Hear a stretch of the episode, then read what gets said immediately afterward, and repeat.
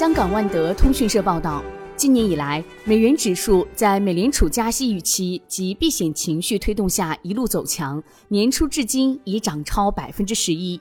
虽然美元指数本周从高点回落。但包括瑞银集团、荷兰国际集团、瑞士信贷、荷兰合作银行和摩根大通在内的欧洲和美国的银行普遍预计，美元将在年底继续走强。事实上，投资银行普遍认为，美元涨势要到明年才会开始逆转。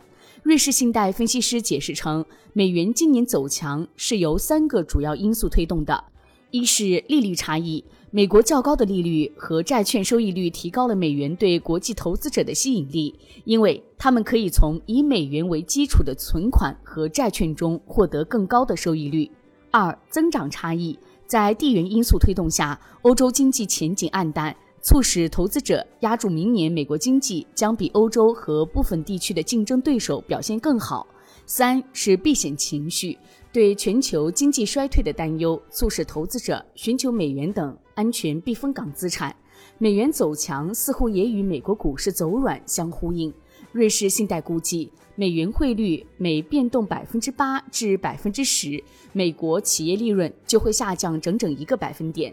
考虑到这一点，美元最近的回调与本周美国股市的反弹同时发生，或许就不应该感到意外了。因为美元今年已经表现出与股市和其他风险资产的强烈负相关性。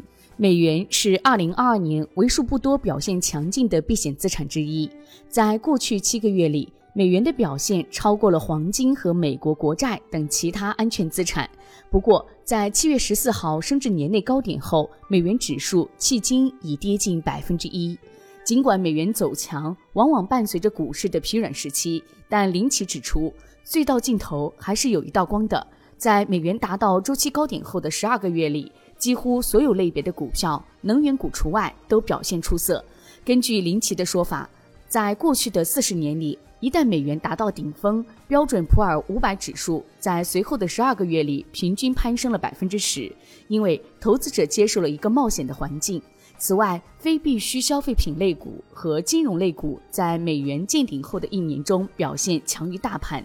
但涨势并不仅限于美国市场。林奇发现，新兴市场和发达市场在美元见顶后都出现了反弹。